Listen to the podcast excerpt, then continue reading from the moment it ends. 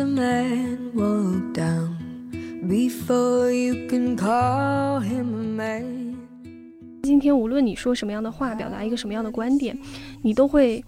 变得更紧张。因为虽然那句话被说烂了，但我确实觉得在当下这个时刻，被误解这件事情真的成了都不是宿命了，我觉得是一种诅咒。他们有勇气站在这个舞台上去说出一些可能会冒犯到别人的观点的时候，其实是需要承担很大的代价和风险的。看完之后，你不会觉得哪一个人不行，或者是就快点分手、离婚，就是没有这种情绪，就反而会觉得大家都是那种有缺陷的又很可爱的人，但是两个都很可爱的人在一起，他们需要学习的东西有很多。原来在一起是一件那么困难的事。在那个就大家很惨，但是大家也没有放弃，对啊，就是往前往前活。但是就是在那某一个时刻，就比如说你们家突然停电了的时刻，或者是就是冰箱里空空的，什么也没有的时刻，可能就会就突然爆发吧。就你谈论它剧情本身，已经不是这个剧最值得讨论的地方，是真的它代表了整个韩流工业的一个强势输出。你能看到它已经在全球有一个扎根了，就人家不用去向往什么国外的文化什么，他们自己就已经有一个特别受欢迎的东西，所以我觉得特别的厉害。Before he can see the sky, yes, how many years must one? 我天哪，这两个人，有纸有纸有纸，不是那段真的非常非常，第几集啊？是感 怎么办？怎么办？现在现在嘉嘉瑞是不知所措的，他现场情况就是阿紫跟真的在车上那段太绝了，猫爷就是激动落泪，然后我俩不知所措。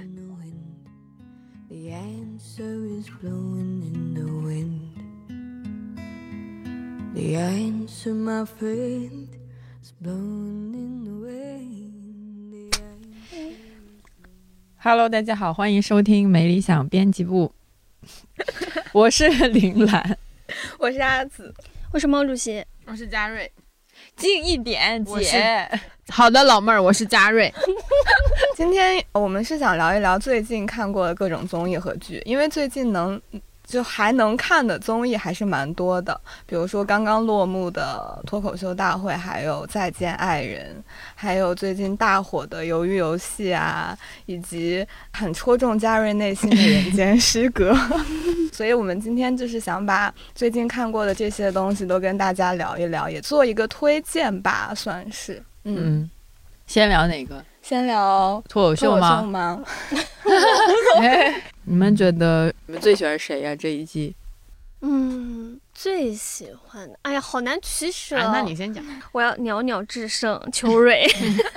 我都喜欢。我先挑一个讲的话，我就先挑豆豆讲。我也很喜欢智胜，也很喜欢鸟鸟，然后就很多别的周老板什么都很喜欢，但是我只是觉得豆豆是一个遗珠吗？有点像吧，就其实他表现的特别好，然后我觉得他是那种也是很敬业，也是那种。很认真的操练自己的那种脱口秀演员，但是他的讨论度相对没有那么高，所以我就是说他，因为我觉得他好像又有尝试新的东西，而且我之前听呃 Storm 在别的播客里面就有讲到嘛，豆豆去开放麦都是每次把自己排在第一个开场的那种，所以就觉得这是一个非常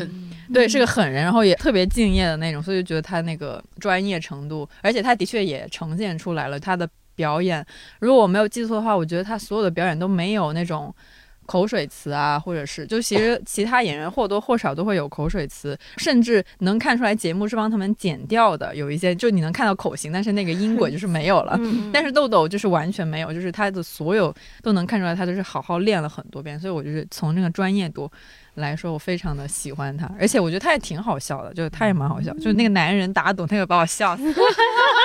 那个洞察他实在是太好了。我觉得他最后一场，就是他没有晋级的那一场。真的是封神，就是他那个关于男生的，就是男生寝室啊，然后还有什么男生的小笑话，那个我当时笑岔。关键是我们作为女生，就完全不了解男生寝室的，就觉得你都完全能 get 到那个笑点。然后我甚至还就是我家属坐在旁边，我还问他，我说天呐，你们男生这么单线程的吗？就是真的会说有一个人说走，然后你们就走了吗？然后我男朋友想了一下，他就说当然还是会问一下，但那时候已经在穿衣服了。然后我就觉得天哪，那那个打赌的真的很好笑，就算你厉害的那对对。对对对，就那个洞察实在是太精准了，你作为另外一个性别，你也能完全的一下子就 get 到，对所以我是很佩服这个洞察力。就是他讲出来之后，你觉得好像哦，真的完全就是这样，但是你自己你又想不出来，嗯，所以我就很佩服他这个洞察力。而且豆豆他在节目里有一段，我记得是那种有点像那种幕后的采访吧，就一个小段的跟拍。然后那一段豆豆就讲说，他在这一次参赛之前，他的那个备赛的那个状态。他说他去，比如说山羊讲完，然后他就走了，他不会在现场跟其他的那个脱口秀演员交流，因为他说他在。就是有点像努一个大招，他不想让人家发现他这个新的一个方式还是什么，然后他就自己很孤独，就有一个镜头好像是他背上包，然后对 然后就背影，然后就走过去了。然后我当时就觉得他身上有一股，我反倒是觉得他那一刻让我觉得他很厉害，就是他已经参加了几季了嘛，然后他其实在这一季也算是一个老人了吧，嗯然后呢，他还有那种竞赛，就他觉得我今天既然来参加这个比赛，我肯定是想要拿一个好名次。就他身上突然有一股劲儿，那个劲儿是让我觉得哇，我就突然这一刻会觉得这个人好像不一样。然后我很喜欢他的那个心态和状态，而且他包括到了就他没有晋级，然后他嗯那个总决赛的时候，我觉得就还是很可爱。就是那总决赛不是有个颁奖环节吗？嗯嗯 那个是我觉得是这一季 脱口秀大会一个精髓。然后他的那个发言就是演讲也就很机灵，然后你就觉得嗯这个人很聪明，然后还挺可爱的，所以我能 get 他。对嗯，所以你想好你要挑选谁作为 在众多后宫之中，对，好难哦，就我反正我先划掉智胜好了，因为我觉得我觉得智胜这季太突出，然后对讲的有点多。然 然后娘娘其实我自己内心来讲的话，我这一季如果真的要选的话，我会选娘娘，因为嗯，怎么说呢？可能是一种个人的。偏好和偏见吧，我觉得，比如说像智胜，真的就是他站在那，你就觉得他是一个天然的脱口秀演员，你就觉得他那个天赋已经让他的起点比别人都高。我已经听出来，如果脱口秀界有选秀的话，就是这个家伙会怎么把钱分给各个人投把。钱分给会你这个心态跟那个买智胜的会去周边？没有就不会，没有，他因为觉得对智胜太优秀，他是天才，所以要心疼鸟鸟，然后我要给他投票，哦就是大概是这种心态。我这是大局观观，好吗？其实就聊聊到了庞颖老师的公平、公正跟正义的那个 区哦，还。带了个货，好啊，厉害！对对对，那一集讲得特别好，就是为什么觉得他很好，但是却要帮另外一个人投票呢？我讲不清楚，但是大家去搜那集节目，真的讲的很好。对对对对对，对，就是私心还是希望娘娘被更多人看见吧，或者说他的那种风格和他的表达方式能够被更多人喜欢吧。因为我真的觉得，对于一个社恐的人来讲，或者我们暂且不论那是不是袅袅塑造出来的一个荧幕形象吧，但是我自己嗯感觉是说。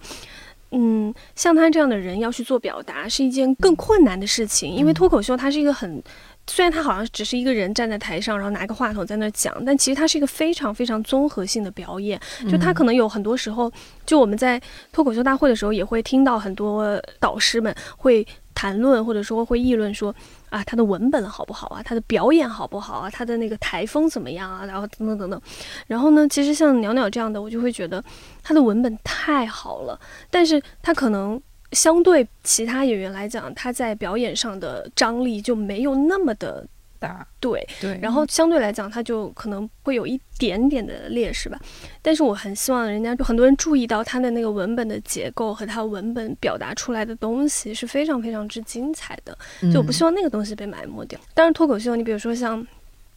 就我印象比较深的是小北，就是小北呢，他就是我比较难 get 的一个，但是呢，你不得不说他非常有观众缘，就是他站在台上，他的那个风格和他那种，就是说我就是要讲没文化的脱口秀的那种状态，就是能让很多人喜欢。但鸟鸟这种呢，我就觉得他就得好像付出更多的努力去让大家 get 到他那个文本多么的精彩。他这样的人去讲他的那种小小的心思和心态，其实是很有意思的。就是是我嗯之前看了这么多脱口秀，我第一次见到一个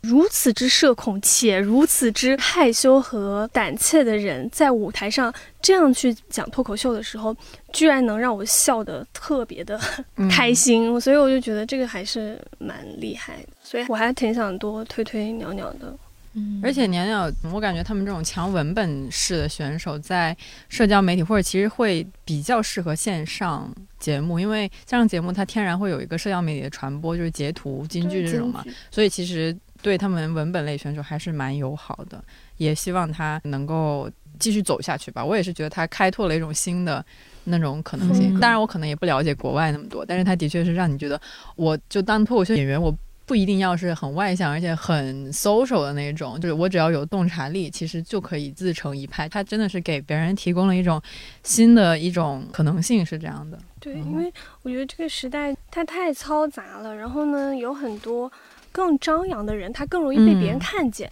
但是像鸟鸟这种，他很有才华，但是他很害羞，他会静静的待在那里。如果没有这样一个舞台，或者说没有这样一种方式去帮他拖出来的时候，你这样的人他就可能很容易被埋没掉，就是。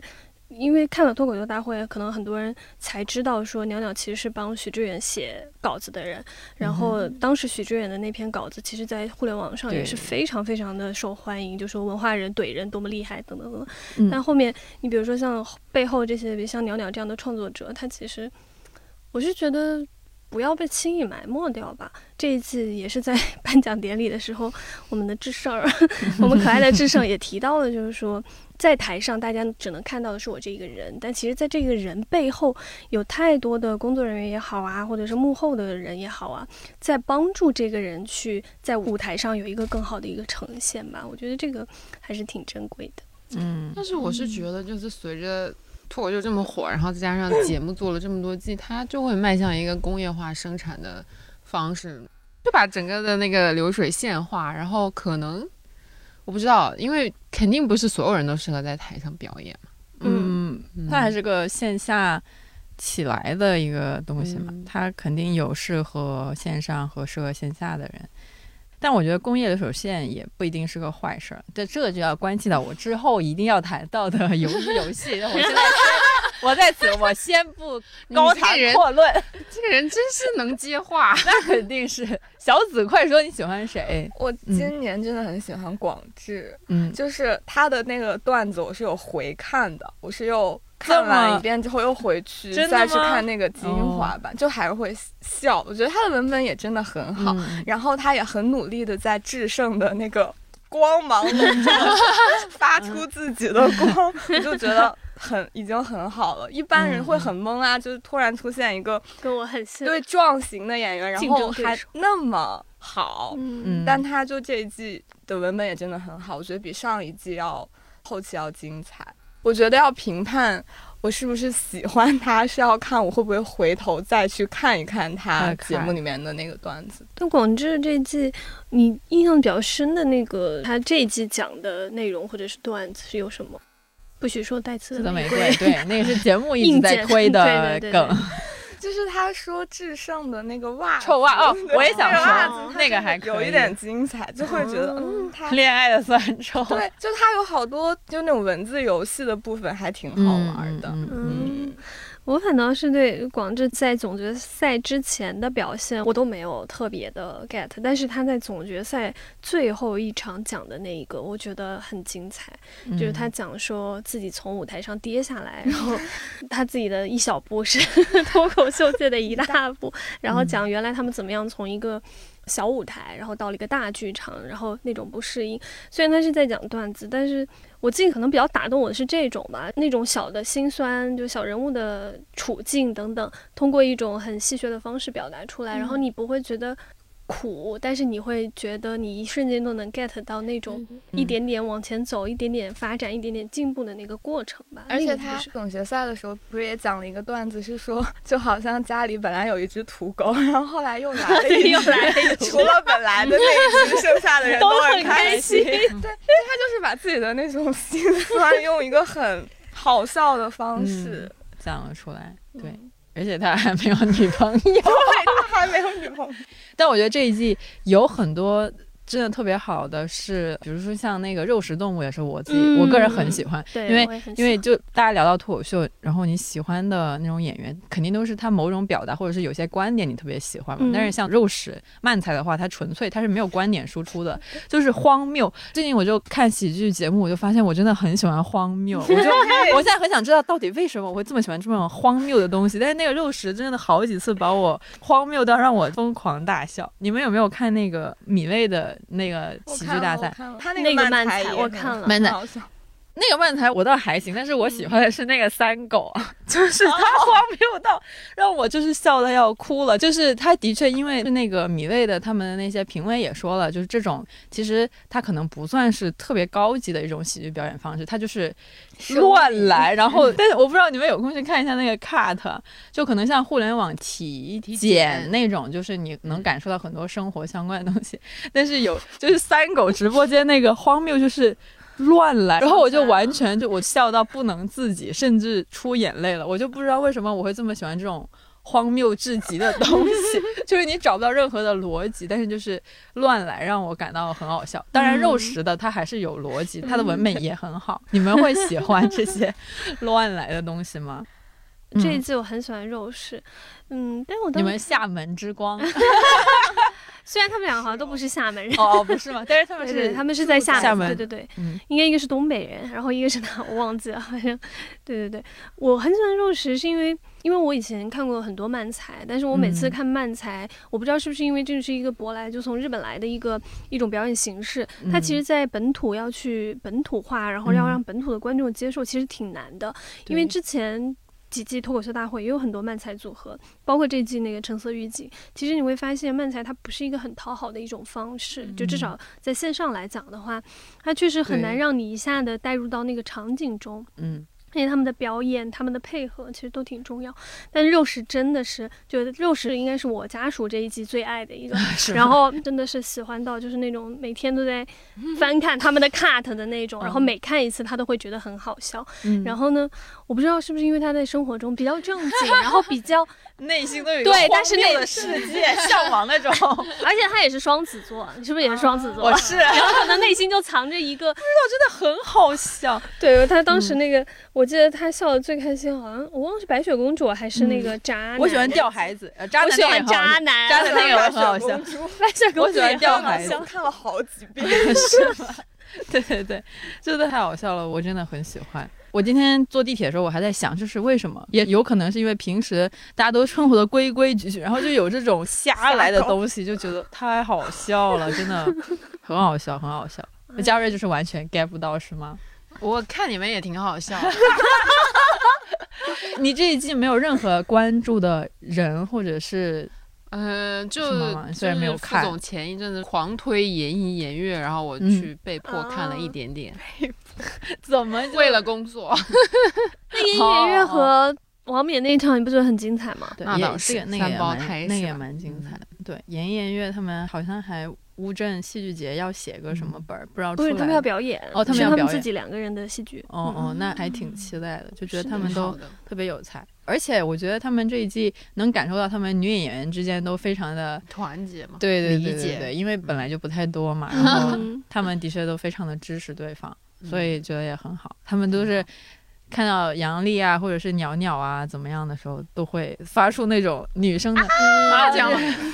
没有，就是有有的人淘汰了，他们就会 真实的很可惜的那种，就觉得他们，而且演员他们好像有一次 battle 的时候就说就不想选对方，不想选袅就袅吧，对还是不想对对，就希望大家都能多留下。之前那个、哦，刚开始那个 Nora 其实也是 Nora，虽然他第一轮就淘汰了嘛，但是他嗯自己他也明确，嗯我也觉得他那时候就特别帅，他就说选 Rock 不是觉得 Rock 不厉害，而是觉得他不想要对女生，嗯就是希望女生都能大家能各自上去，所以他才选 Rock，就觉得特别好。这一季女生们的氛围也很好，让我非常的喜欢。嗯，那除了选手之外，还有什么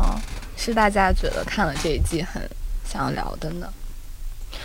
我我应该说过吧，我这季其实真正呃非常非常小的一个点，但是非常的让我记忆深刻的就是有好几个那个脱口秀演员，我我印象中周奇墨，然后还有一个谁我有点忘了。都是在讲完他们自己的段子之后，然后在台上很正经的做了一段澄清，意思就是说，不要因为我的段子然后冒犯了，或者是误解了某一个事情，或者怎么怎么样，这只是一个现象而已，就是非常认真的去解释他们的东西。我就觉得解释这个东西，呃，可能因为我们。都是在这个文化文艺，说白了就是你是每天在输出一些内容、输出一些观点的这个环境中的时候，其实可能会对这个更感同身受一点。就在今天，无论你说什么样的话，表达一个什么样的观点，你都会变得更紧张。因为虽然那句话被说烂了，但我确实觉得在当下这个时刻，被误解这件事情真的成了都不是宿命了，我觉得是一种诅咒。真的就是一种诅咒。然后他们在解释的时候，其实我还觉得挺心疼的。然后李诞他用了一个很戏谑的方式去化解他嘛，就说：“我觉得你们所有脱口秀演员在台上最后的这一段解释才是最好笑的。”我觉得他其实说这句话的时候，应该也挺无奈的。就他理解今天这些表达者其实都很不容易，就他们有勇气站在这个舞台上去说出一些可能会冒犯到别人的观点的时候，其实是需要承担很大的代价和风险的。就像我记得在最后还是就是也是那种旁彩的时候，有说到杨笠。他这一年，当然可能他的商业确实很好了，但是杨笠这一年在线下演出不超过十场，是因为他担心自己的安全问题。当然，这可能有开玩笑，对对对，开玩笑的部分。但我确实我相信，无论谁突然因为自己表达的某一个观点而要遭受这样的就是压力吧，甚至是暴力的情况下，其实都挺不容易的。这个是我哇，昨天晚上我还看到一个。不知道算不算热搜，就是杨笠和某汽车品牌 都不是什么合作，只是因为他们同框出现在一个照片里面，然后网友开始骂他。是什那个是个什么事儿？我今天看杨笠工作室什么发声明之类的，就是这个事儿。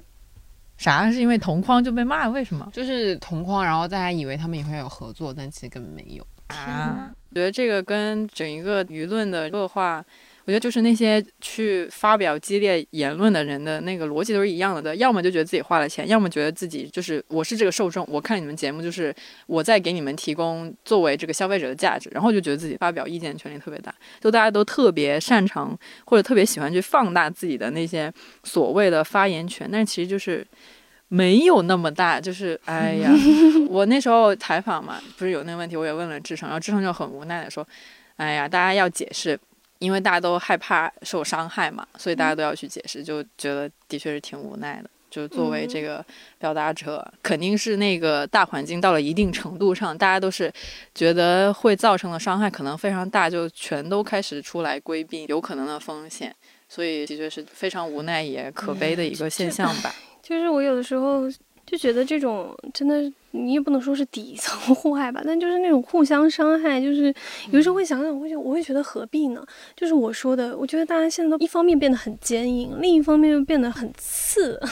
我不知道为什么要互相扎，就是那种对谁有好处吗？就你自己是开心了吗？当然有一些评论的人，我确实是觉得他在网上那种情绪发泄啊，可能他就是一时的情绪。就你的那个情绪确实是第一时刻就被激起来，然后你可能就会发出一些很尖刻或非常尖锐的一些言论。我是觉得现在可能这种舆论环境只是一个表象，就它背后，我真的是觉得，你说这些真实的人，他在生活中是不是这么刻薄？就他可能在一个现实生活中，他真的会跟真实的人相处的时候，动不动就说你个。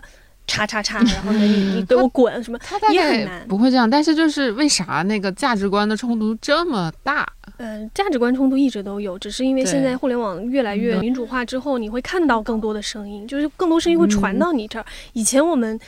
大家都是生活在自己的身边，然后呢，相处环境、成长环境、接受教育都差不多。所以我觉得有些品牌，特别奢侈品，他们因为前几年就是大家都拥抱社交媒体，大家觉得在这里跟你的用户互动啊，然后什么什么，就是放低姿态，有一些调侃或者什么，对品牌特别好。但是做电影感觉就是，嗯，有一些对，大可不必。我我觉得这是真的跟你这个人与人物理非常重要，就你得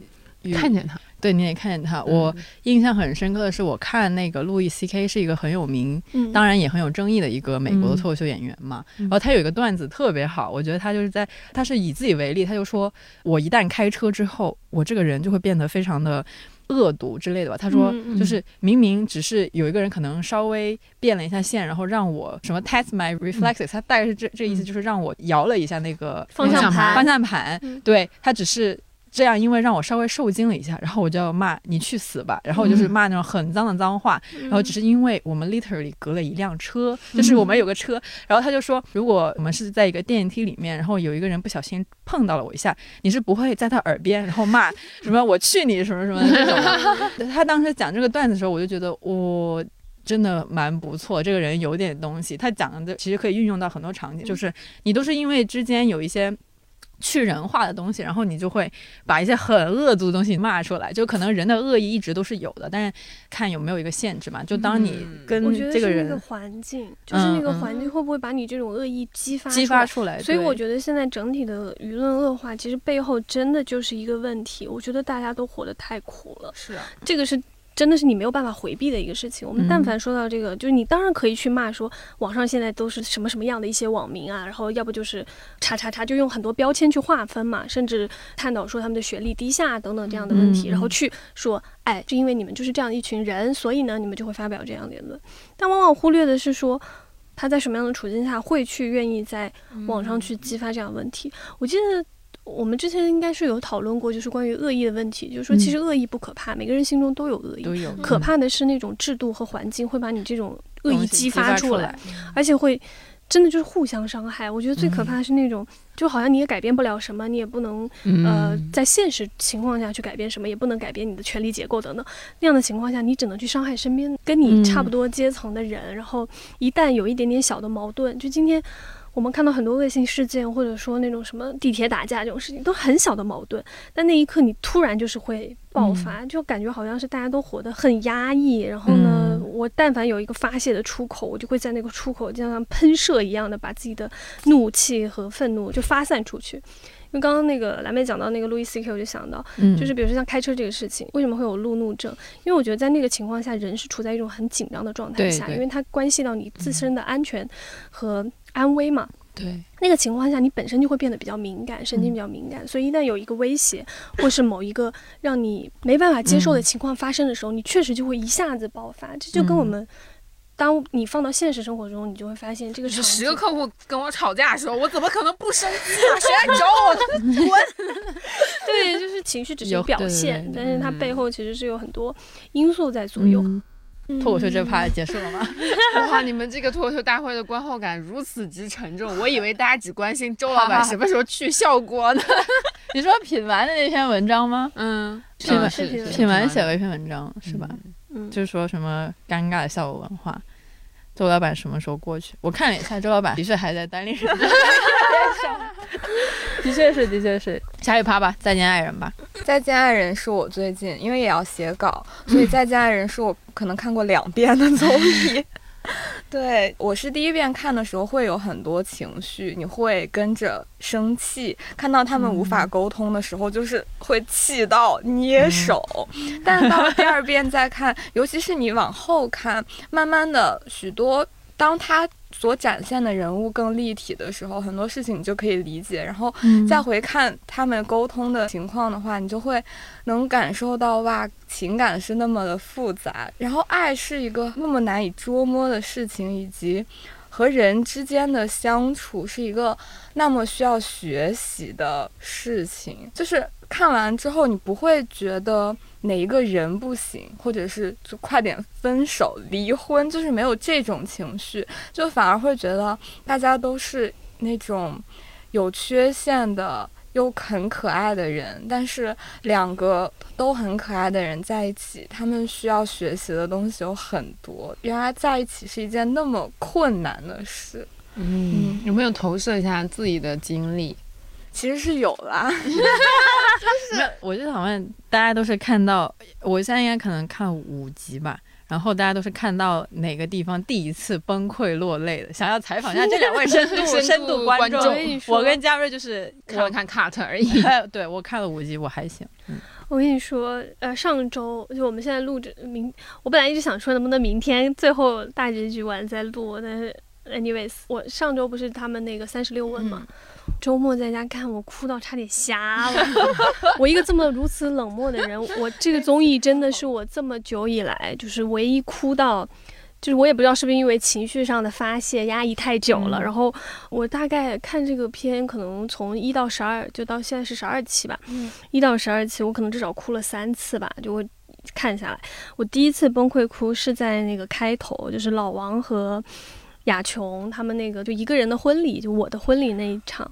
那一场我真的就开始疯狂哭。但那次哭，我反倒觉得可能是因为我自己有一点点。代入过多，也有可能是年纪大了，就泪腺比较发达，就一听那个 BGM 一起，然后我就整个人不行了，然后就好像有很多压抑的那种情绪就上来了。因为我那个时候，我记得看亚琼那一场最打动我的吧，是说一个女孩子十九年，然后呢跟他在一起，但是她在这整个过程中就是很卑微，然后在最后面临要分开的时刻，她给了自己那样一场婚礼，然后去把这么多年的一些辛酸和苦，然后化成了一场很浪漫的仪式的时候。我那一刻真是有一点点就很难过，就是我当时我这个人可能有一点过于代入自己了，就一直在想说，因为我跟我男朋友在一起也比较久了嘛，我就想，我天哪，如果我们十九年的时候两个彼此要面临这样一种分开，那样是一种什么场景，我就没有办法接受。加上那个动情的 B G，我现在真的觉得，就是背景音乐这个事情，一定是音乐旋律才是。最直接在人脑这个什么痛感中枢、快感 中枢中产生刺激的东西，真的就是太直接了。反正我那一刻哭的很厉害，就是可能我也是太久没有这么哭过，然后就很爽，哭完之后，对。然后最好笑的是，我那天在晚上嘛，大半夜的，然后在家哭完，然后呢，我家属从外面回来，看到我，他说：“你知道那个场景有多恐怖吗？什么事都没有发生情况下，一回到家，然后发现你一个人，发现自己的伴侣 一个人坐在沙发上，然后泪眼婆娑，然后。”整个人就是好像乎乎的，就他说我完全不知道发生了什么事儿，然后他当时真的在门口站着待了很久，然后一直在看我，然后我也不想理他，然后我就在那，就是大哭，然后就，但我后来看到十二集的时候，我非常喜欢十二期。老王和亚琼那个三十六问结束之后，胡彦斌说的一段话，他说的太好了，我应该昨天还记下来的，真的是觉得非常完美的叙述了老王和亚琼相处了这么久的关系。他说两个人因为相爱在一起，结果这么多年，感觉找到的是一个对手而不是一个队友，直到要分开的那一刻，才发现互相给予对方这么多，才走到这一天。往往到绝望的那一刻，才会真的看见自己。如果人生的情感都需要这么大的代价，那我们是不是活得很蠢？然后我当时哇，我觉得他那句话说的太好了，我还专门记下来。雅琼他们真的是在节目里面。你能感完全看到他们的改变，眼泛泪光，真的，他俩，他俩，我虽然没有看剧，但是他们的采访我都看了。他俩太动人了，就是两个人十九年只有彼此。就老王是一个没有朋友的人，然后跟家人的关系应该也很僵吧，就是受那种高压教育。他没有朋友，他十九年只有亚琼一个人。然后雅琼就是从一个小女孩到生孩子到结婚，而且她那是她第一次恋爱。他们就一起走过那么长的路，然后中间应该会有非常多崩溃的时刻。就雅琼来这个节目的时候，你能看到她前期她就是来诉苦的，她就抓着一个人就要控诉她在这个感情中受到了多少不公。但是到后来，好像当她自己下定决心，真的。就决定往前走那一步的时候，就他们最后在聊天，就好像是一种真的放下了，真的可以往前走了。就那十九年的过往，就好像就真的只是人生的一部分了而已。他在车上说他后他撒谎了的那一段，我觉得我觉得我也不行。我现在真的是想起来都会觉得，我天哪，这两个人，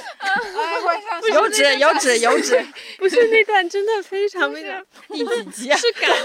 怎么办？怎么办？现在现在嘉嘉瑞是不知所措的，他现场场情况就是阿紫跟真的在车上那段太绝了。猫爷就是激动落泪，然后我俩不知所措。是他们三那段真的三十三十六问里面有一个嗯问题是说，如果带着现在的记忆再回去，还会不会跟彼此在一起？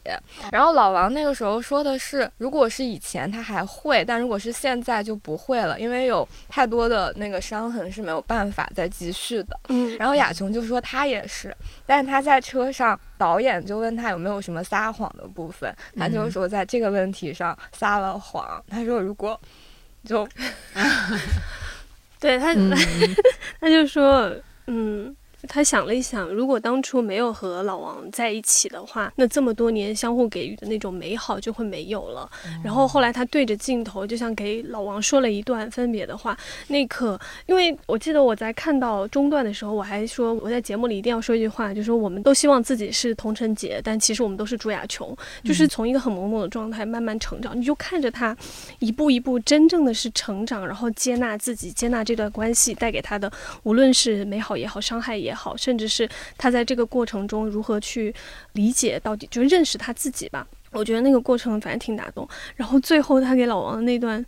就是那段离别，应该叫告白吧，就他们已经分开了嘛。然后在各自的车上，他对着镜头讲了一段话，那段话真的是让我觉得亚琼长大了，就是变成了一个懂得爱的人。就是他给我老王的全部都是祝福，然后告诉他，虽然我们分开了，但是你不要担心我，我也会很好的往前走。然后你也要变成更好、更幸福的一个人。然后哇，反正我说不出来，但是真的是想到就想哭。哎呀，反正当时讲的 那一段真是。所以你们是觉得朱亚琼跟老王这一对是给你们触动最大的吗？就比如说哭的最多的，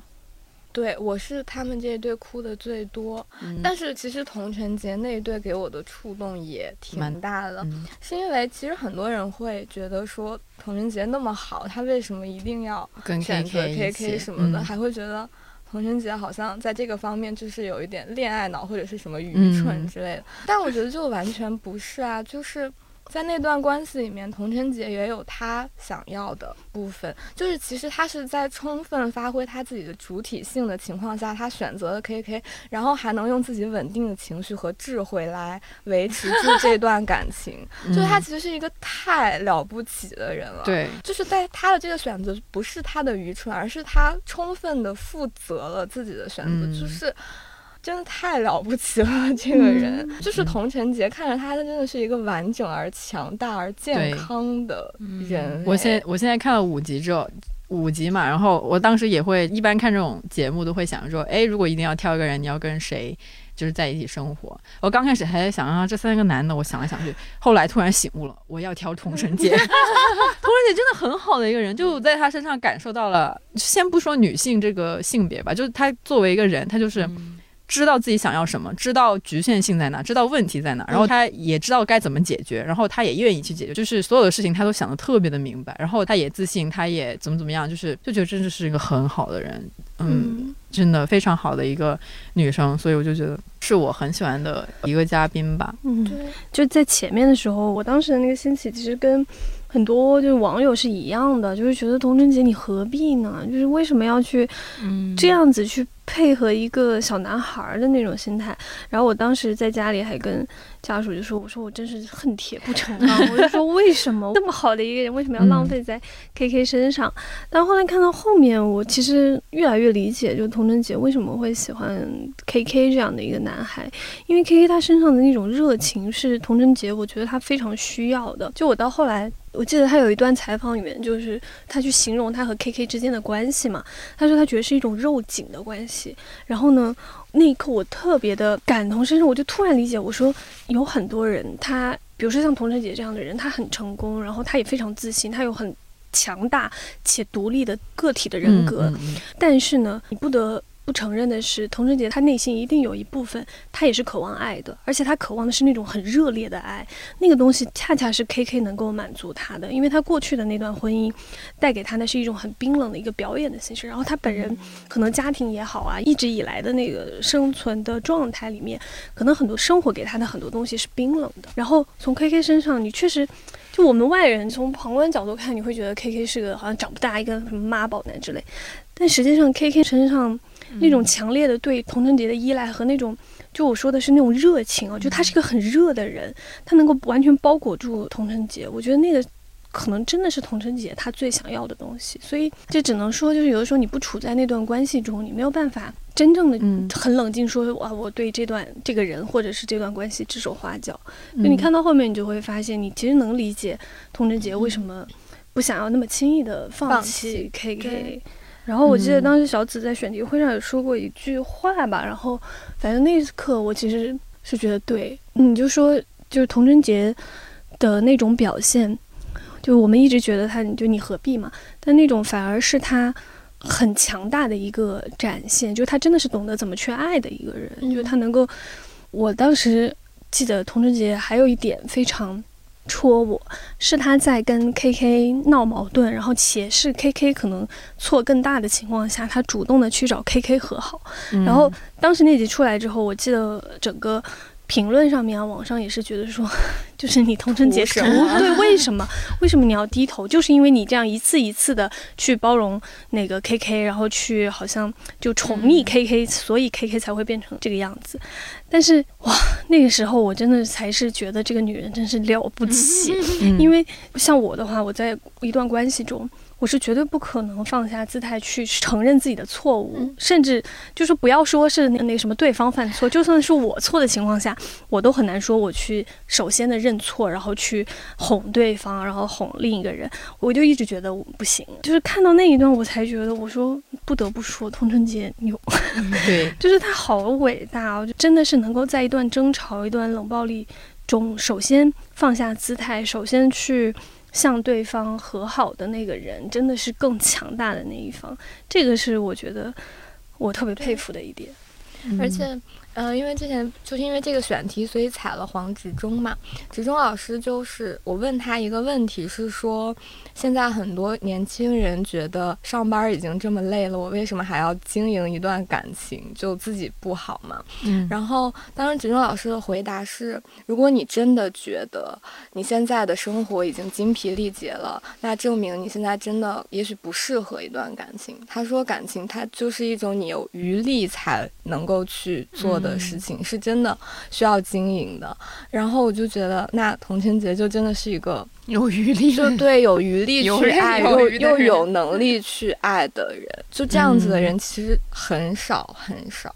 就我们大部分人就是应付自己的生活就已经手忙脚乱了。嗯，那像张赫跟那郭可宇的那一对呢？那对其实最早是真的有被触动，就是喊话的那一段 经典段落。对对对，其实我我现在看到五集，我暂时还没有绷不住要哭，但是我也有那个想哭的瞬间。然后第一个想哭的瞬间就是张赫他克服了自己的恐高，然后去爬那个东西，然后爬到那个心形的那个。有点俗套的那个，我不知道为什么要弄个心，但是是有 anyways，就爬到那儿，然后跟那个郭柯宇喊话的那段，我的确是内心有触动到，因为我是想到了之前杨照老师讲的那个，虽然他是两个完全不相连的关系，但是就是杨照老师不是说，如果你人只为自己活着，大概是可悲的，就差不多是这样的一个形容嘛。然后我真的就那一刻就想到了这句话，然后就想到。那个张赫，他不一定全是为了自己，但是他有在为了郭可宇和他们的儿子，然后他克服了自己的一个非常大的一个恐惧，然后爬到了那个地方，然后就在那一刻就是对他们俩喊话，然后我是有觉得被感动到，就的确那时候也会觉得人，人嘛，只为自己活真的是会有点可惜吧，就如果你有一个可以被强烈寄托的对象，其实也是蛮好的一件事情，当时是有一点点。想哭的，但是也没有哭出来。你们也我我现在就看到中段嘛，你们会看到后面有觉得什么更触动的地方吗？这一对，这一对，我自己的感受是，他们之间好像确实那个感情的连接会比较少。嗯嗯，然后确实是两个非常不一样的人，他们后面的沟通就会越看越窒息，就是你能感受到为什么。郭柯宇最后选择放弃这段婚姻，真的是已经，如果在一个婚姻里面对方完全没有想要听你讲话，是一件特别恐怖的事情。嗯，就之前在豆瓣上看过一个张赫和郭柯宇的沟通模式，大概就是你喜欢吃什么主食呢？包子还是面条？郭柯宇说：“我喜欢吃粥。”然后张赫说：“你为什么不回答我的问题？你喜欢吃什么主食？包子还是面条？”就大概是这种沟通的模式。但是其实郭柯和张赫这一对，我真的是觉得，就你能感觉到张赫其实他很希望从郭柯身上得到某种对他的认可，就他一直想要从郭柯身上拿到很多获得的东西，就是嗯我需要你不停的肯定我，我我需要你给我承认，但为什么你都不给我？然后他完全没有想过关系是相互的，就是我一直觉得他用一种自以为的方式去保护郭柯，比如说在他婚后，我记得三十六问的时候有一段，郭柯突然就郭柯一直都是那个有点在玩的那个心态去坐在那回答三十六问的时候，有一段突然哭了嘛，然后那段他就讲说，郭柯回忆了一段他和张赫跟朋友在一起的时候一段对话，就说张赫说，哎呀，你看我们家那个郭柯是艺术家，我呢就只好去当个戏子，然后去养活这个。然后我当时听到这句话，我整个人就是全身的那个汗毛竖起来，我就觉得那我很理解郭柯为什么会选择放弃。我觉得张赫从来没有理解过郭柯到底想要什么、需要什么，以及他的很多内心想要说的东西，张赫是听不进去的。就每次张赫和郭柯的沟通。张赫都会表现出一副很真诚的样子，就说：“郭柯，我今天坐在这，我就是想跟你敞开来，我们好好聊一聊，因为我们过去十年的婚姻生活中，从来没有好好的彼此对话过。但是你会发现，郭柯说的任何话，张赫是接受不进去的，就他俩像是一个完全不同频的状态，就是那个波纹是在两个频道上各自发出，嗯然后甚至感觉播客很多时候是希望我用你能理解的方式去告诉你，但是张赫依然就是 没有办法接收到他想要说什么，也没有办法接收到不行。所以就是我说，我觉得爱有的时候真的是一种能力，就是至少在这个节目里，我感觉到张赫没有真的表现出就是我从你身上获取的同时，我要给予你一点什么，这种给予其实是要对方需要的，那个也很重要。就张赫就，反正他俩也挺典型的，就是那种嗯他们这一对，我觉得会能够让观众学到最多的就是体面的分开吧。嗯就是即便相信那十年的婚姻中间也一定会有很多鸡飞狗跳的痛苦的时候，但是选择了离开，大家彼此能做孩子的爸爸妈妈，就也挺好的。关系降级之后，反而会更更好一点，就可以更好的往前走。对，因为好像到最后，张赫想要的还是想从郭柯口中亲口承认这段关系，来证明自己，证明张赫我没有什么，就是张赫想要的啊，是那个让郭柯嗯去证明说张赫很好，没有错。我感觉他到最后都还想要的是这个证明，而不是说我想要重新理一理我们的关系，重新把过去放在过去，然后我们重新开始找一种新的相处模式。我觉得郭柯本来是这样希望的，但是结果到了最后这一刻，你会发现张赫他还是在，当时沈一斐应该在节目里说过，他就说张赫在往回头看，然后郭柯在往前看，张赫还依然想要从过去找到一些痕迹，或者说为过去这段逝去的关系找到一个什么证明。其实我看了五集的，我有一个感触是，他可能不一定跟这些夫妻们有关。我是从一个场外的角度来讲，我能感受到节目组做这个节目的初衷，他应该是好的，是善意的。他就是通过离婚或者是一些有裂痕的夫妻们去展现爱情的另一些更复杂的面相，这种嘛。但是因为综艺节目的天然的这个形式吧，你不得不架很多的镜头啊，然后你又要打光啊。我的意思就是说，你需要这些嘉宾们去呈现最真实的东西，但是你的那个环境，它就是一个你很难说一个人完全展露出他最真诚的东西，所以我就会想。就是我看的时候会想这个问题，我一边觉得他们真的是真情流露流露，但另一方面又会想，但是这里有十几台摄像摄像机在看着他们，我不太知道这是怎么的一个心路历程吧。对于嘉宾们来说。然后也因为综艺，特别是这种真人秀，你得有一个故事线啊，什么什么的。我不是说节目组一定是恶意的，但是你难免你要有取舍，就是有的时候甚至在剧情的设置上，或者是环节设置上，你可能就是得去引发一些矛盾或者什么，就是这种人造的部分会让我觉得稍微有点矛盾。但是我还是能感受到，就有很多环节的设置上，节目组应该还是带着善意的，希望那些嘉宾们去沟通吧。但是我不知道你们怎么看待这个问题。嗯，我大概理解你说的，但就是因为真人秀它的拍摄时长非常长，我不太相信一个人可以持续表演。二十一天，就即便他有主观的表演意愿，也是真的部分要比那个表演的部分更多。然后筛选他那个故事线其实是非常粗的，嗯，剩下的其实都是一些真实的情绪在往里面填。靠写，就编剧应该写不出那么复杂的东西。这个综艺太复杂了，可能老王全程都是在焦虑这个我要怎么写下一个，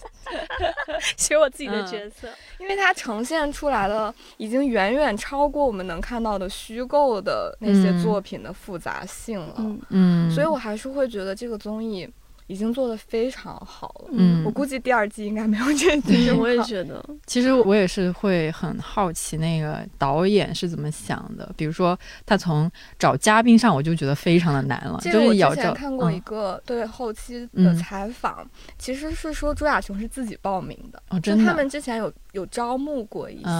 然后导演组还去了民政局蹲点，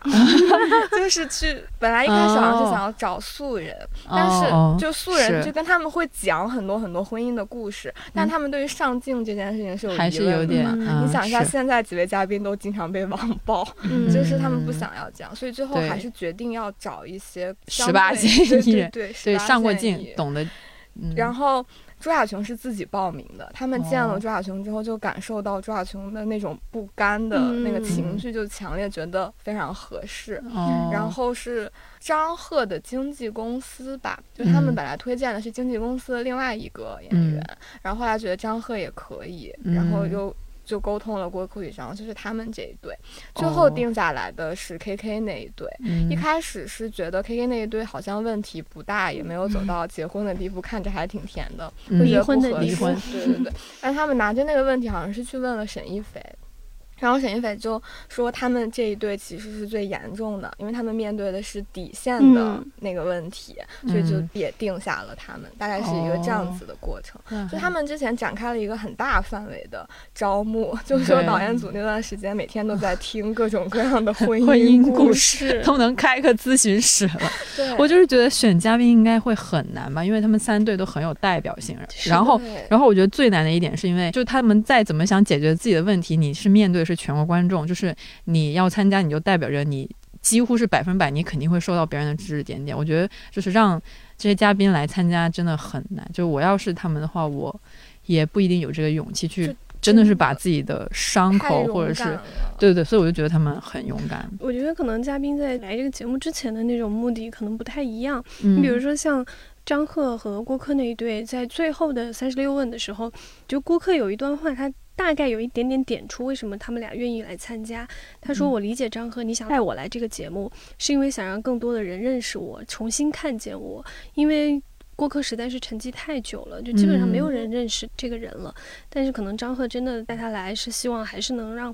别人就是再看看哦，原来还有一个演员叫郭柯宇，然后他曾经是一个很厉害的影后，等等等等。”可能他确实当时带的会有这样一点点的目的来，然后像那个 K K，其实和童晨杰那对，我觉得也有一点点明显吧。肯定大家都会有一点点私心的小目的，比如说像朱亚琼，他是想来。解决问题，对，或者说想来控诉的，他可能是带着想要控诉的心情来。然后像那个 K K 的话，他也是一个，虽然原来是主持人，但他现在一直好像想往表演那条路上走，肯定也是希望更多人认识他。对，对我觉得他们肯定都有这样私心的目的。但我是觉得说，就可能这个又要说到我们今天怎么来看待一些综艺，然后看待这种大众媒介传递出来的一些东西吧。至少我在看《再见爱人》的时候，我。特别认同小紫讲的，我我相信就是任何综艺或者任何节目，它都一定是有环节的设定，可能会有一个非常粗的脚本等等。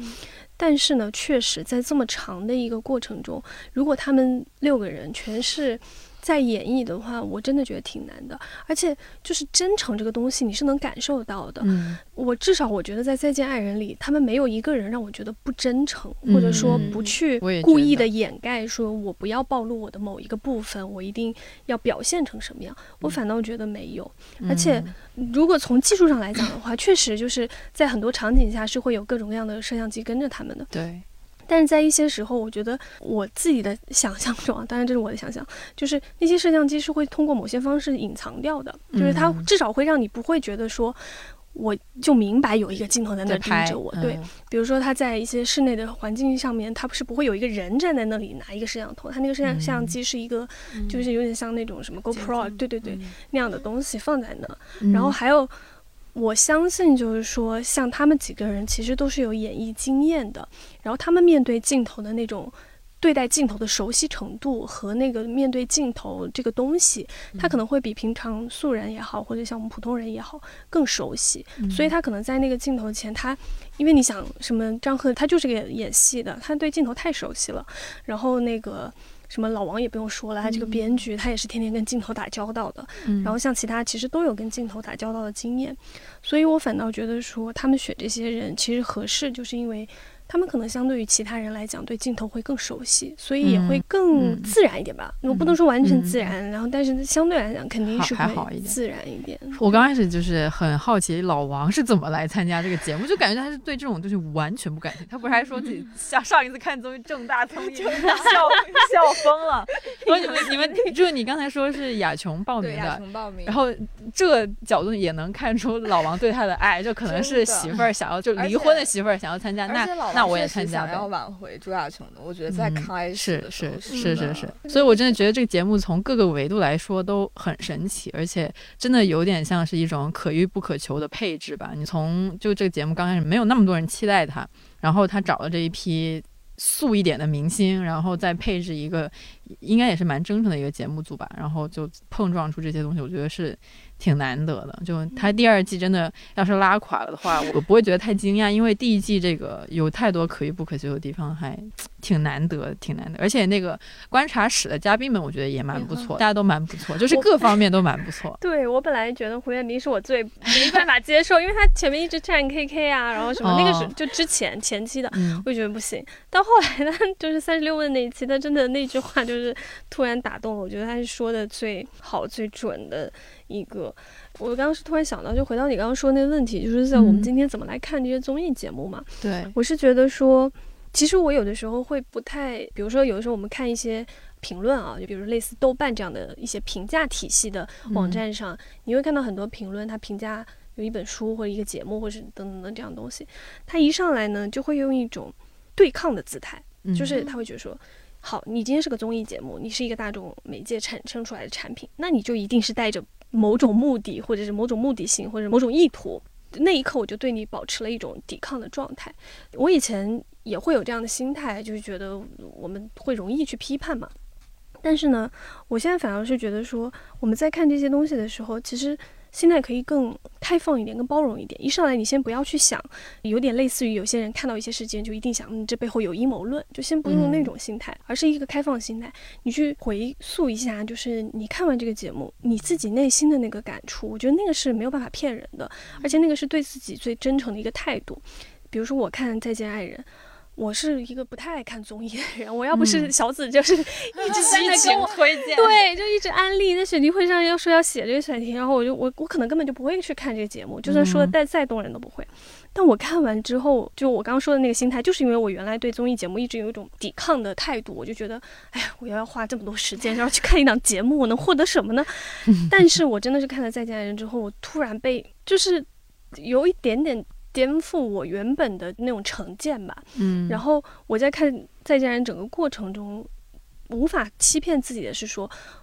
就算我知道它是个综艺节目，我也没有办法忽略掉我当时被他打动的那个心态和打动的那种心境，以及我从这三对人身上学到的那种成长和看着他们成长，感觉到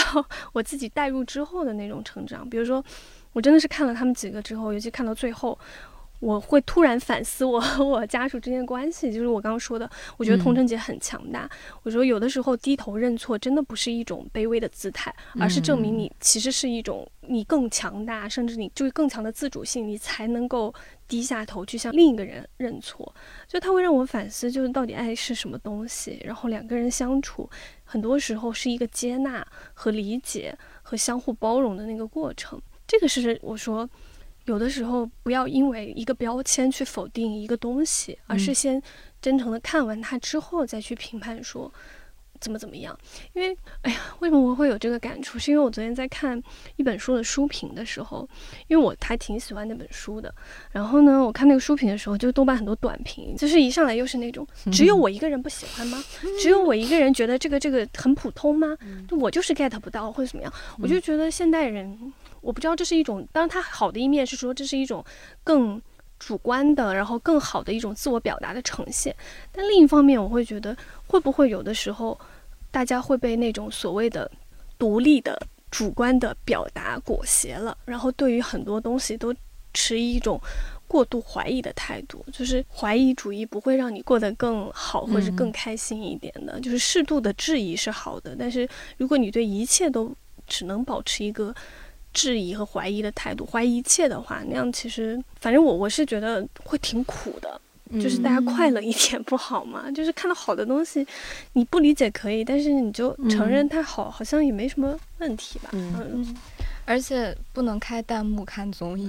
哎，我有时候甚至会觉得是观众不配这一个节目，因为我觉就是有时候看到他们那些吵架，我就觉得肯定有很多人会骂这个骂那个人，然后开了弹幕是吗？就很窒息，我就是绝对不开，我会觉得那些发弹幕的人真的辜负了这个节目，对对对，大家就人家呈现了一个这么复杂的东西给你，然后你要把它简单的带入一个是非的脚本，哎，是，我觉得特别快离婚就啊，对对对，而且我我就看节目的时候，我都。会有在告诉自己说，这节目呈现的只是一个十八天或者是一个二十天的旅程，你没有看到的是他们这些人，嗯，好多年甚至是上十年的感情和生活。所以，就算有时候觉得那个 K K 有点讨厌，或者是老王怎么着，就是，但是我都会告诉自己，他们肯定在这段婚姻里面有他们自己做的好的地方，或者是怎么样，就有很多东西你看不见，所以我自己不会轻易的在这二十天呈现出来的一些冲突就去。说对一个人特别的生气，或者是有那个什么嘛？就是我作为一个观众的自我修养。对 对。那我们这个制片人，你看，你听完之后，你有什么想法？要要怎么做一档真诚的这个节目？你想想，你数一下那个一日谈，你觉得算是一个很真诚的节目吗？你这个问题，哎呦，一日谈，一日谈算是很真诚的节目了。我 们我们。没怎么剪，然后全部都是 没怎么剪，还是没怎么剪。嗯啊，当然也剪了很多不能播的部分。那还叫没怎么剪？那你又播不了。好吧，嗯。没有，我在想说，两年之前好像写了一个编辑的节目，要回去找找那个策划还在不在。你刚才在想这个事？对对对，刚刚一直在想这个事，因为就是感觉哦，时来运转，终于到了普通人不成功人士的节目也有大家看的时候了，所以我们是不是要这个时候 赶紧做起来？赶紧。编辑的节目是会像什么心动的 offer 一样？不不，可能更像重版出来那种嘛，热血型。嗯，倒也没有，但是我不知道他们太难展现了。没有，因为编辑这个节目。最早我知道就是这个策划嘛，就我们当时一起想的。其实最早最早我们想做编辑节目，是觉得编辑其实是一群没有被好好挖掘过的一群人。其实他们都特别可爱，而且有很强烈的个性。就你想，太强烈了。编辑这个什么编辑？是新媒体编辑？图书编辑？图书编辑？呸！我也想说，新媒体编辑有什么好挖掘的？还不是一群人天天在网上找来素材，然后拼接在一起，就说这是我的东西吗？那图书编辑，说说说说回正题。对，就说图书编辑，因为我们毕竟就是跟理想国的关系太近了嘛，然后会接触到很多不同的嗯，图书编辑，就你会发现图书编辑真的挺可爱的。嗯因为其实说实话，出版这个行业真的太古老、太传统、太落后了，所以他们无论是待遇还是就整个行业的发展吧，其实都非常有限。就是这些图书编辑，但真的有些编辑他就是凭着一股手艺人的那种热爱，就是之前 B 站那个。就至少但还有书。嗯嗯，就是那个，其实它呈现出了一点点侧面嘛，就比如嗯像朱越老师这种，就很可爱。就编辑他其实都有很强烈的个性，嗯所以我们最早想的是说，怎么能让这群人被大家看见呢？最早本来想做的是类似于奇葩说的设置，就是有有竞争对抗的，就是不同的编辑可能他们在某一个事情上，然后可以有辩论，比如说出版策划，我要不要做这个选题，怎么来跟。比如说发行，我一定要把这个策划找出来。我我昨天稍微找了找，没找着。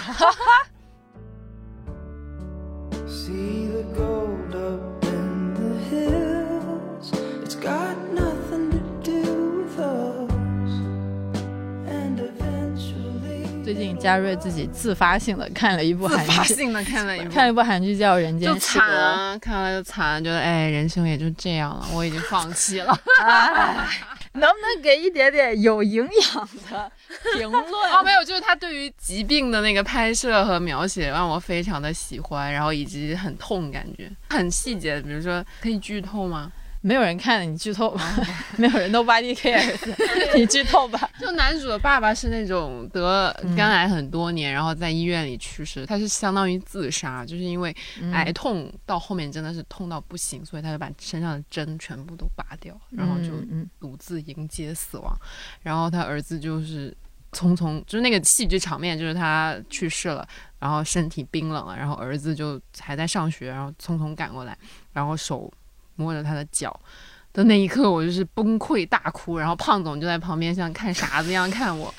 我不知道是那个年纪大了还是什么，就 对于这种镜头，我就完全接受不了。还有那种，比如说其中有一个是，呃，女主的老公的初恋还是前女友，嗯。然后她现在的老公也是癌症嘛，嗯。正在住院，然后她在陪她的时候，隔壁有个老人家马上就要去世了，但是亲人还没有赶到，然后她就发出那种很痛苦的呜咽的声音，眼睁睁的看着隔壁的人去世，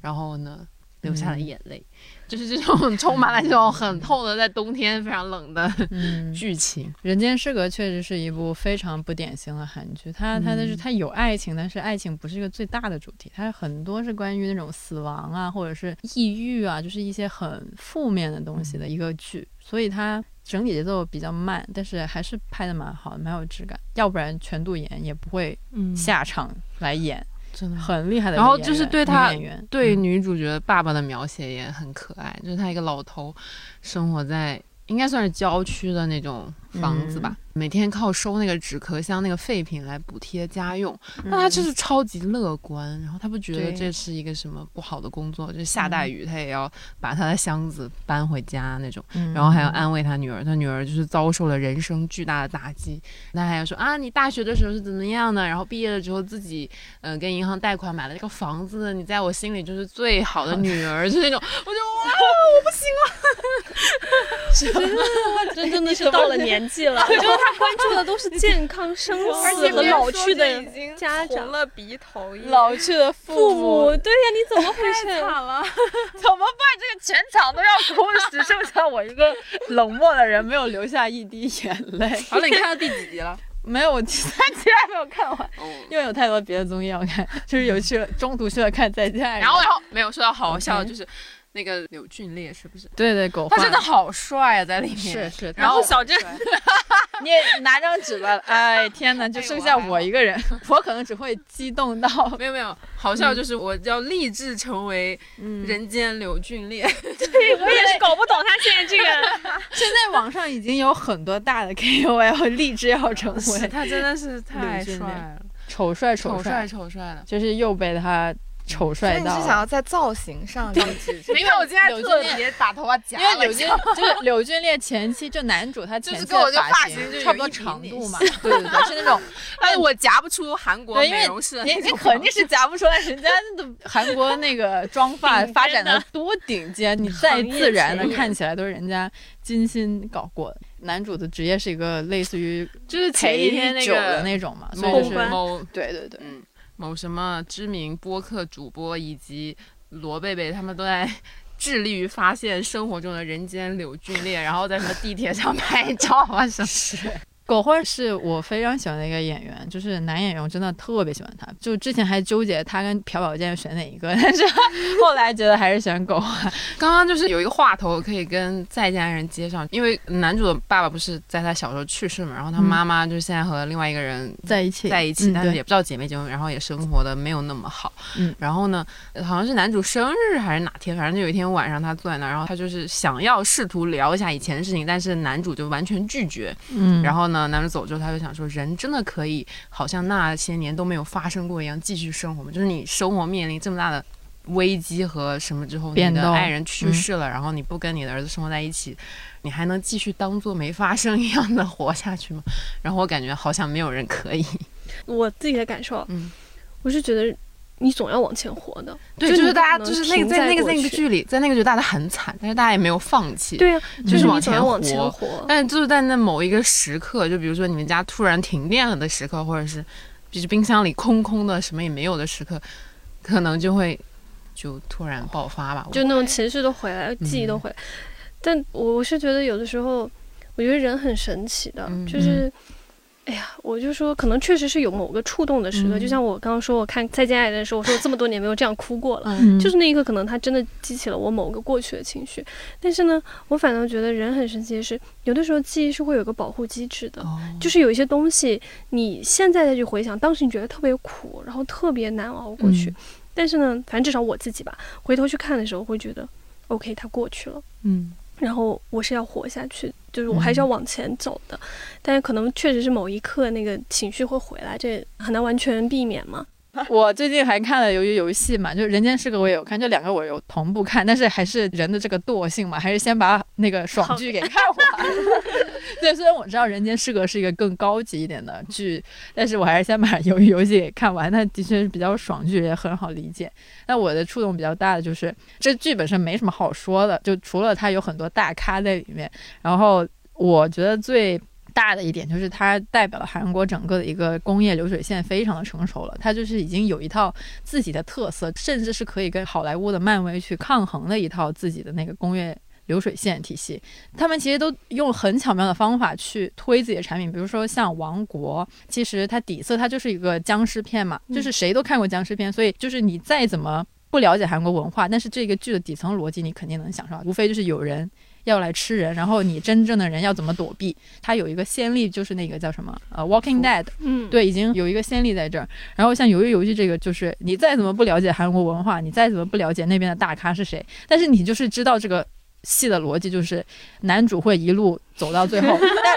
怎么走到最后呢？然后你怎么着，你都是能够享受这个类型片的那个底层逻辑的嘛。再加上他之前有一个《饥饿游戏》，也是一个欧美大家人人都知道的一个 IP，所以就是说，就韩国人你不知道咋说，他好聪明啊，就是他本土化了一些。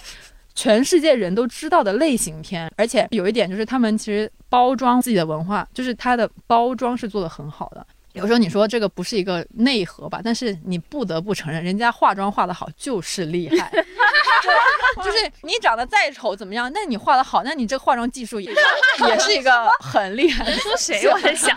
没有我只是在这个形容嘛，就比如说像 K-pop 这种东西，你说这是口水歌，然后就是没有文化，那些歌词傻到不行，但人家就是跳舞啊，然后服装啊，然后这个 idol 的人设都做得很好，这一切都是包装，但他包装能力就是化妆能力就是很强，就是你没有办法否认这一点，所以就觉得嗯他们也太牛了，然后就整个就带动了这个韩流文化的输出。然后我今天早上在地铁上，我又在听那个 Coldplay，因为我本人是比较喜欢 Coldplay 的嘛。然后他们最近出了个新专辑，就是莫名其妙怎么就跟 BTS 合作了，给人一种感觉是哇，这个韩国最近就是厉害，文化厉害，文化就是，而且我知道 Coldplay 是他们自己找的 BTS，就是我不得不影射一下国内，就是我们也有跟国际明星合作的嘛，但是有的时候可能是我们出重你看，我想起来都是那种，比如说某某晚会直播，然后让谁露个表演，面对对。对，对，就是你能感觉到我们很有钱的去请人家过来，就是这是证明了我们的一种能力，但是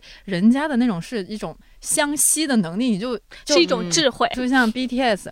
他们很多的那种国际合作，不是说单方面的经纪公司砸钱去请那个巨星过来，真的是双方都有一个合作的意愿，然后才促成的。所以就觉得很厉害，就是人家已经能够做到这种 level 了，就说明他是真的是在全球是火了。所以整个韩流文化，我就觉得一个由于游戏吧，能够看出来一整个韩流文化上到了一个新的阶层。而且我觉得韩国人他们的一个最大的特色就是他们讲那个底层人的故事特别有一套。你看《寄生虫》，它也是一个底层故事，嗯而且《寄生虫》它某种程度上也有一定的爽剧成分嘛，它也是一个打游戏的过程，就你能这样讲。当然，它那个艺术造诣会高一点。对，但是其实都是一些底层的人如何游戏过关，就有一个这个爽剧的一点点逻辑在里面，好吧？就是韩国人化妆技术很厉害，这是我想说的。没有了，没有了，我就化妆技术很厉害是什么啊？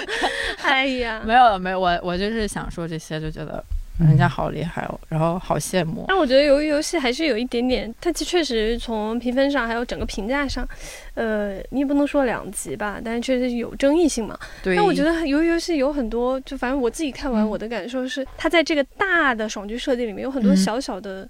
哦，闪光点。哇，我觉得韩国人真的很会搞这个，就像《人间失格》，他用的那个《哈利路亚》那个音乐，是个好多年前的一个早英年早逝的歌手唱的。为什么知道这个？是因为就是我一个前合作方嗯见面聊过这个事情，然后他说他就在家翻出了那个 CD，就他有那个，然后我就想说，那这个剧到底是面向什么人做的呢？因为这个小的点只有可能那个年代的人就是那种小心思。，对，只有嗯那些人才知道，然后他又很小，那有的时候你一旦 get 到有小心思，然后你就不行，无法对，就是还是挺喜欢。有一游戏，我刚刚说的那个小的一些闪嗯光点，我印象最深的是那个江晓和另一个那个女孩，我都忘了她叫什么，嗯。就那两个女孩之间的那个，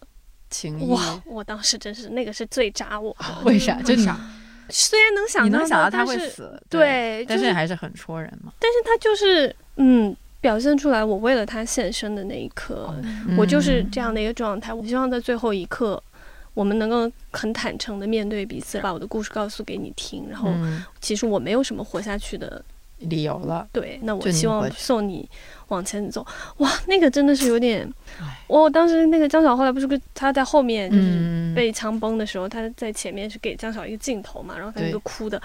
哇，我我是觉得这种东西就小小的，他穿插嗯在里面的时候。还是挺打动人的，嗯，那我的感受就是，大家千万不要去看五分钟看了，说完了，对吧？气 就是因为我对他实在兴趣不大，但是又有点想知道他讲了什么，发生了什么。然后我就去看了那个五分钟讲完 鱿鱼游戏的那种视频。嗯。看完之后跟你们讲的，嗯，这些我都没有看到过啊。他可能就是只是剪了很主主线的那个就像那种情节介绍一样，对对对对把它梳理出来。那大概男主怎么闯关那啊，就很就确实是会没有没意思没意思。可能唯一的亮点是那个吴京的 吴京那个真的很好笑 cosplay 就之类的。他有很多小心，我今天看了一篇文章，我就突然又意识到，其实他们的那些号码就是在 callback 前面的那个赛马。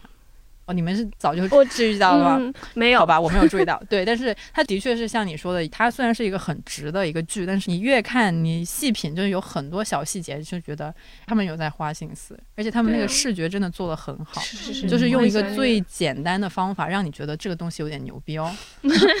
它当然这个视觉弥补了很多剧情上的一些就大家觉得的 bug 嘛，但是它的视觉很有视觉做得很好，就是他们的画面画、面会有颜色、色彩还有它整个构图都非对对常，就是它那个视觉强烈到你就嗯自成一派的风格。对，就已经有点就是你看 Wes Anderson 的那种感觉，就看他的视觉就觉得哎，已经特别好，特别好。然后他由于游戏他也有自己的一套视觉的那个体系嘛，就像那些人不是就都穿着那个嗯玫瑰粉的衣服，嗯然后戴着个头套，嗯对对对，他就有一套，就它强烈符号化之后，对对对你会觉得，就你就觉得你印象特别深刻。对，你就印象太深了。我刚我最开始被戳到，因为那些人就是那些打工人，那些打工人 工具人那些工具人就是穿着那个玫红色的东西衣服，然后再带着那个东西，就是他真的是非常的直接戳到我的那个恐惧点吗？有一点就是你会觉得有点 creepy，但是你又觉得这是什么东西，有点好奇，就不得不承认他的视觉做得很好。我觉得这个剧成功有百分之五十，你得分给美术导演，真的真的。美术导演很厉害还有那。个一二三木头人那个场景，哎我到现在 还有还有他们走那个就中间那个走廊，对对对特别像那个游戏叫什么纪念碑谷那个对，就是他各种真的美术导演是要分一半的钱，我真的觉得太厉害了。我们什么时候能搞这种东西？不是，我觉得他很聪明，是他就是那个所谓的工业化的成熟，就是他能够捕捉到现在对于嗯大家在嗯，这种社交媒体或者互联网泛滥的情况下，怎么样能够快速的抓住大大家的注意力。就那个截图出来真的很好看，对对对，你就很感兴趣，就是他们在干嘛，而且就是那个人偶实在是呃 对，不是最好笑的是后面这个 Cardi B 还拿变成一个头像，我就要笑死了。是吗？对，就 Cardi B 的 Twitter 头像换成了那个人偶，那个但但是他换成了他自己的发型，太好笑了真。的完全变成一个 meme 化，就是对，所以因为他化视视觉做的太好，所以很容易出梗，变成了一个全网的那个爆炸式的爆炸。讨论。我之前还想起，你们应该不知道有一个韩国的歌手很有名，叫 Zico，他是一个说唱歌啊，手，我知道，你知道？突然就 默默的就是哎。终于有人懂我了有点欣慰。对你，你知道已经很好了。我没有奢望你听过他的歌，但是你知道有这个人。你知道当初的韩国那个歌的营销换了一种方法，就是因为 Zico 他那个歌叫 Any Song 嘛，他那个里面的舞蹈。很简单，然后他就通过那个 TikTok 去传播，然后变成了一个全民都在跳的舞蹈，甚至中国也很，就反正东亚很多人都在跳他的那个舞。从此以后就开辟了一种新的歌曲的营销模式，嗯就是偶像们都会拿一小段出来跳，然后就做那种跳舞 challenge。就是他们怎么能想出这种点子，就好厉害啊！我们虽然夸了很多，但是确嗯实不是说就每个人都有每个人的品味嘛。然后游游戏它从本身的那个剧本上面来讲，或者情节上面来讲，它嗯确实不是那种很突出，然后很让人惊诧的那种感觉。重点我想说的那个点是，我最近。有一个想法，呃是因为我前一阵因为要帮那个南艺开业，然后想要写一篇嗯推广稿的时候，踩了南艺店里的那个调酒师，就老齐。然后呢，我们在聊的过程中，我就说啊，有的时候就是一款酒好不好，很多人就会直接用一个很简单粗暴的评价，就是不好喝，就好像否定掉了这款酒。我说你看到这种评论的时候，就或者说你会怎么来理解一款酒，它到底合不合适，我做出来好喝与不好喝？然后老齐他说了一个东西，他说其实，在调酒界或者说在品酒这件事情上面。其实好喝是一个非常不重要的标准，它甚至不成为一个标准，因为好喝这个东西是主观的。嗯就对于一个口味上的东西，其实是非常因人而异的。就是嗯每个人可能嗯对一个就算再经典的东西的酒也好，或者是什么东西也好，它的品味都可能不同。那我觉得这款特别好喝，你可能就觉得这不是我的口味，对吧？所以他说从来不会用好喝这个来作为标准。而是他说了一个词叫平衡，他希望呢是这款酒出来，它是一种平衡的状态，然后他会把这款酒推荐给一个最适合的人，所以我觉得这个听到的这个东西的一刻，我反倒对 酒本身那个印象没那么深，但对这句话印象很深，因为我觉得像我们有时候消费一些内容啊、文艺作品啊，它也是这样一个状态。大家当然都有一个主观的判断，我喜欢或不喜欢，这是一个很直接的东西，这个没有问题。但是呢，我觉得有的时候需要去承认的是说，你评价一个东西好看不好看，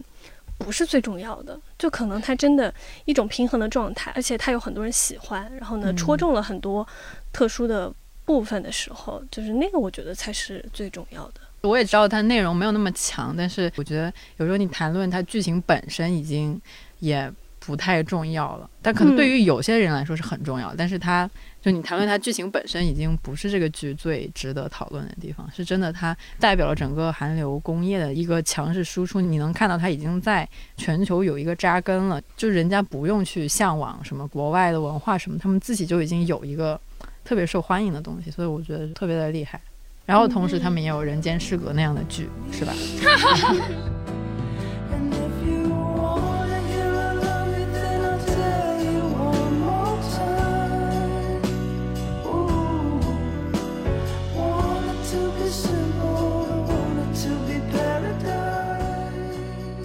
我本无缘，全靠你花钱。那个看理想的会员计划，理想家已经上线一年了，然后现在到了关键的续费时期，需要大家的鼎力支持。然后我们这个理想家有六六大权益，第一是节目畅享，有一百五十档节目加九千集，然后呢还有实体图书，然后还有文化沙龙，还有线下空间，就是南一理想国、安纳亚店和北京店。的东西都可以打八八折，然后还有每年一度的理想家年会，然后还有一个理想家赠礼。好了，我终于念完了，大概就是有这么多的东西，具体的情况大家可以去那个文稿页的找链接，对，然后就没啥了，反正差不多。他那个一个理想家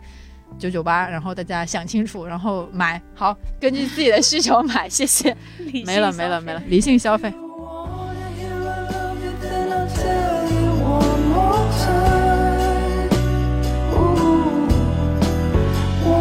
To be simple, I want it to be paradise. Yeah,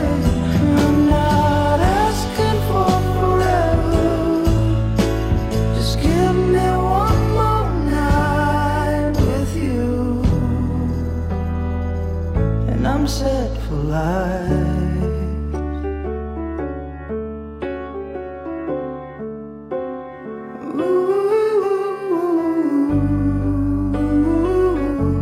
himself alive.